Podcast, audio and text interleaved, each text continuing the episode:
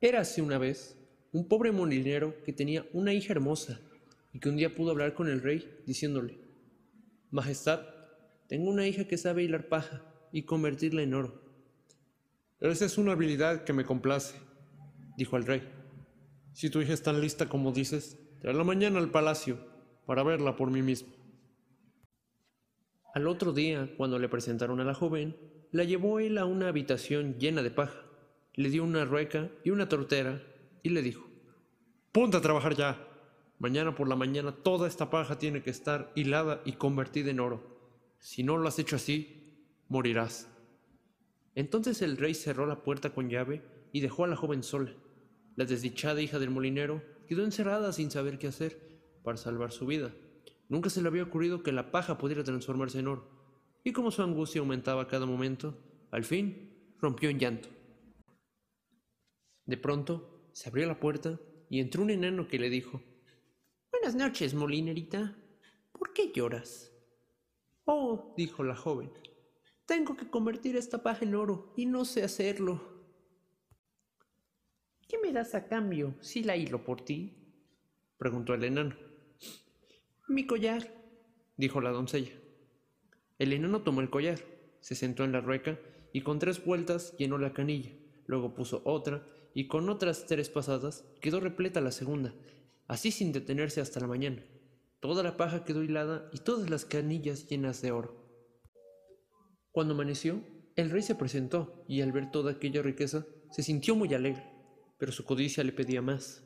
Entonces mandó que llevaran a la hija del molinero a otra habitación más grande que la primera, también llena de paja, y la amenazó para que hilara durante toda la noche si quería conservar su vida. La joven viéndose otra vez perdida, prorrumpió a llorar. De pronto se presentó el enano y le preguntó, ¿Qué me das a cambio si convierto la paja en oro? La sortija que llevo en el dedo, dijo la doncella. El enano aceptó la sortija, volvió a ponerse a la rueca y al llegar la mañana toda la paja estaba transformada en reluciente oro. El rey se alegró mucho cuando vio todo, pero dominado por la avaricia, llevó a la muchacha a otra habitación más grande todavía y también llena de paja. Esta noche vas a hilar todo esto, y si lo consigues, voy a casarme contigo. El rey pensaba, aunque sea la hija de un molinero, no encontraré en todo el mundo una mujer con mejor dote.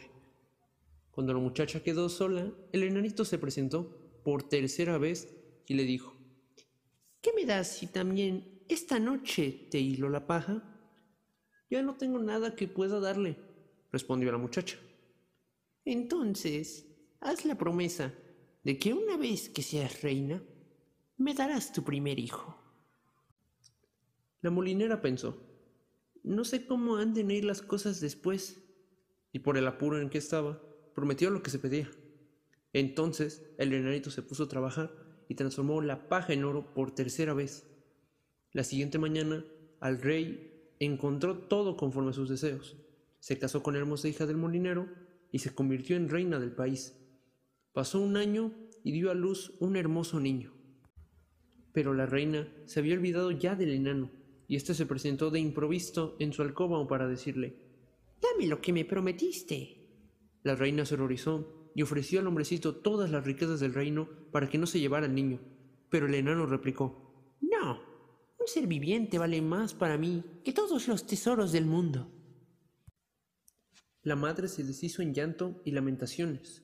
Finalmente, el enano se compadeció de ella. Te daré tres días de plazo, dijo. Si para entonces has averiguado mi nombre, te voy a dejar a tu hijo.